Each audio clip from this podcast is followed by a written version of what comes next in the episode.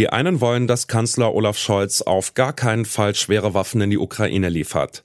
Schon kommen die Nächsten und sagen, genau das sollte Scholz auf jeden Fall tun. Die Prominenten und Intellektuellen, die diese Meinung vertreten, die haben ihre Forderungen jeweils in einem öffentlichen Brief formuliert. Wir schauen uns das heute mal genauer an und fragen, führen solche offenen Briefe auch zu einer offenen Debatte? Mein Name ist Johannes Schmidt. Hi.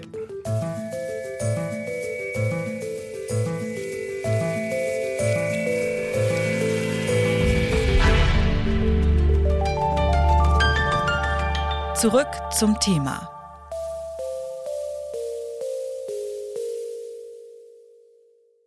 Bitte widmet eure Aufmerksamkeit unserem Werbepartner. Die Suche nach geeigneten Mitarbeitenden kann viel Zeit in Anspruch nehmen, muss sie aber nicht unbedingt, denn man kann sich helfen lassen. Zum Beispiel mit den Premium-Stellenanzeigen von Indeed, denn damit wird eure Stellenanzeige in der Suche sichtbarer und Bewerberinnen und Bewerber werden schneller auf euch aufmerksam.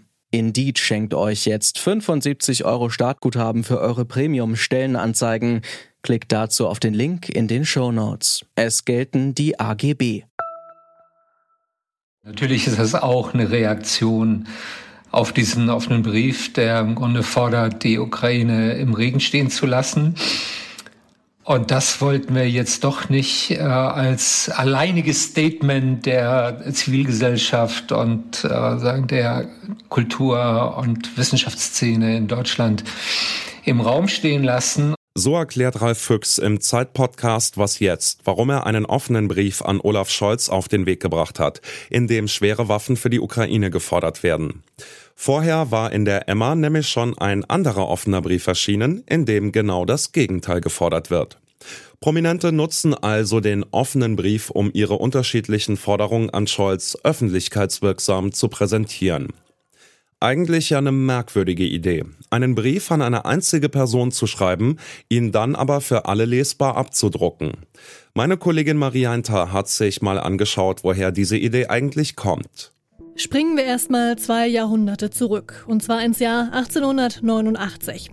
Der Schriftsteller Emile Zola schreibt in seiner eigenen Zeitung einen Brief an den damaligen französischen Präsidenten. Darin verteidigt er den Juden Alfred Dreyfus, der zu Unrecht als Spion verurteilt wurde. Damit deckt er einen Riesenskandal auf und Dreyfus wird später in einem zweiten Prozess auch tatsächlich freigesprochen. Und auch wenn Solar selbst erstmal fliehen muss, er hat damit den wohl berühmtesten offenen Brief aller Zeiten verfasst. J'accuse, auf Deutsch Ich klage an. Dass der Adressat angeklagt wird, das gehört zum offenen Brief heute selbstverständlich dazu. Dabei war ein offener Brief bis ins 19. Jahrhundert hinein noch etwas ziemlich harmloses. Der Begriff wurde nämlich einfach für Urkunden benutzt, die jeder lesen konnte, später auch für öffentliche Anschläge. Doch seit Solars Zeiten geht es im offenen Brief nicht mehr um Informationen, sondern um Meinungen, Forderungen und Kritik. Der Adressat kommt dabei oft nicht besonders gut weg. So wie in den 90ern, als der Spiegel einen offenen Brief von Literaturkritiker Marcel Reich-Ranitzky herausbringt. Mein lieber Günther Grass heißt es da. Und später, ich bewundere Sie, nach wie vor. Doch muss ich sagen, was ich nicht verheimlichen kann. Dass ich Ihren Roman Ein weites Feld ganz und gar missraten finde. So gesehen hat Olaf Scholz Glück mit seinen offenen Briefen, denn er kriegt von beiden Seiten Lob. Die einen finden seine Besonnenheit gut, die anderen loben seine klaren Worte. Dass der angeschriebene Scholz kaum Kritik einstecken muss, ist aber auch das Einzige, was die beiden offenen Briefe gemeinsam haben. Ihre Positionen sind nämlich komplett unterschiedlich.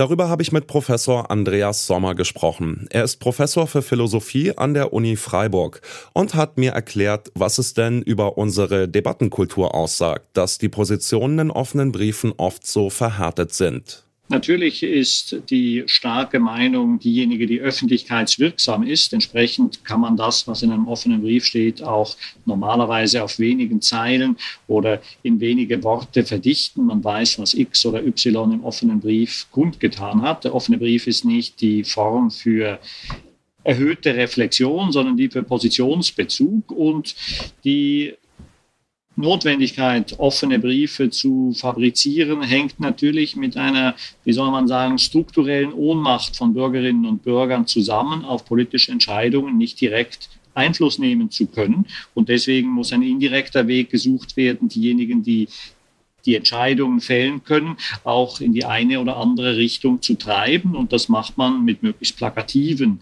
Aussagen am wirkungsvollsten. Ob es dann am Ende klappt, das ist dann noch die Frage. Es gibt zwar berühmte offene Briefe, die dann auch eine Debatte nicht nur angestoßen, sondern in die Richtung derjenigen getrieben haben, die es formuliert haben, aber das ist wohl eher die Ausnahme und nicht die Regel. Aber jetzt leben wir doch in einer Zeit, in der quasi ständig jeder offene Briefe absetzt. Ich sag einfach nur mal Twitter und Tweeten. Warum braucht es dieses Medium denn noch? Worin besteht denn der Vorteil? Ja, der offene Brief, jedenfalls so wie er gemeinhin verstanden wird, ist ja tatsächlich eine ganz klare und starke Positionskundgabe und nicht zum Beispiel, was ein normaler Brief, selbst wenn er öffentlich gemacht wird, ist etwas, wo sich äh, jemand zum Beispiel reflektierenderweise mit sich oder der Welt auseinandersetzt. Auch wenn ich kurze Tweets absetze, muss ich da nicht ähm, für oder gegen etwas mich positionieren, sondern kann zum Beispiel auch sagen, wie es mir geht oder wie es meinen Angehörigen geht oder was ich zum Mittag gegessen habe. Der offene Brief will hingegen Reaktionen provozieren, Handlungen provozieren, die äh, außerhalb der sozusagen Briefkommunikation sind. Das ist der Versuch, äh, mit äh, dem Medium des Briefes Einfluss zu nehmen auf die außerbriefliche Wirklichkeit. Ein sehr erfolgreiches Beispiel haben wir hier im Podcast schon genannt. Der offene Brief von Emile Solar an den französischen Präsidenten. Für Andreas Sommer zeigt dieser Fall, was offene Briefe im Idealfall leisten können. Denn Solar hat damit die politische öffentliche Debatte in entscheidender Weise zur Veränderung geführt hat. Also ein idealtypischer offener Brief ist einer, der tatsächlich eine Veränderung in der außerbrieflichen Wirklichkeit auslöst, der es schafft, diejenigen, ähm, die adressiert sind, zum Umdenken oder zum Umlenken zu bewegen. Dass es oft Prominente sind, die auf diese Probleme aufmerksam machen, findet Sommer nicht unbedingt problematisch. Zwar könne man ihnen auch eine gewisse Eitelkeit unterstellen, aber gleichzeitig eröffneten sie so Debatten und gäben Bürgerinnen die Möglichkeit, eine eigene Position zu entwickeln. Damit die nicht zu sehr von der einseitigen Position offener Briefe geprägt wird, formuliert Sommer ein klares Plädoyer. Also ich sehe nicht, dass unsere Gesellschaft durch solche polarisierenden Äußerungen, wie sie jetzt in offenen Briefen vorgetragen werden, äh, dazu verurteilt ist, ähm, in zwei Hälften auseinanderzubrechen. Aber dass eine solche Gefahr besteht durch die schlimmen Vereinfacher. Das ähm, ist eine ähm, Vermutung, die sich nicht so ganz von der Hand weisen lässt. Also wir sollten mit Polarisierungen ohnehin immer vorsichtig sein und äh, immer dazu auffordern, auch die Gegenseite zu hören. Das ist nicht nur in der Rechtswissenschaft ein eisernes Gebot, dass die Gegenseite gehört werden muss, sondern es ist auch eigentlich ein Gebot der politischen Vernunft, dass wir also bereit sind, äh, die andere Position wenn es uns jetzt gefällt, dass Waffen geliefert werden, diejenige Position, die sagt, wir sollten keine Waffen liefern, uns anzuhören und umgekehrt genauso. Also die Bereitschaft ähm, anzuerkennen, dass die eigene politische Meinung äh, keine Offenbarungswahrheit ist, sondern immer Revisionen unterliegen muss. Niemand ist äh, politisch wirklich wissend oder gar allwissend. Politik ist immer auch Experiment und entsprechend müssen wir bereit sein, unsere politischen Positionen, unsere politischen Ansichten auch immer wieder auf die Probe zu stellen und sie revidieren und kritisieren zu lassen durch das, was andere meinen, dass das andere sehen. Da wir immer nur unsere äh, eigene Perspektive haben, sind wir darauf angewiesen, durch die Perspektiven der anderen korrigiert und in Frage gestellt zu werden. Offene Briefe, ein gern genutztes Mittel, das allein aber noch keine offene Debatte macht. Denn offene Briefe sind oft sehr meinungsstark, da bleibt wenig Platz für Grautöne in der Debatte. Das allein muss aber kein Problem sein, solange man denen, die anderer Meinung sind, trotzdem zuhört.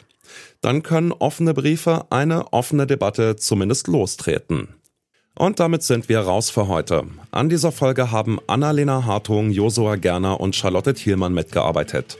Chef vom Dienst war Anton Burmester und mein Name ist Johannes Schmidt. Ich verabschiede mich und sage ciao, bis zum nächsten Mal. Zurück zum Thema vom Podcast Radio Detektor FM.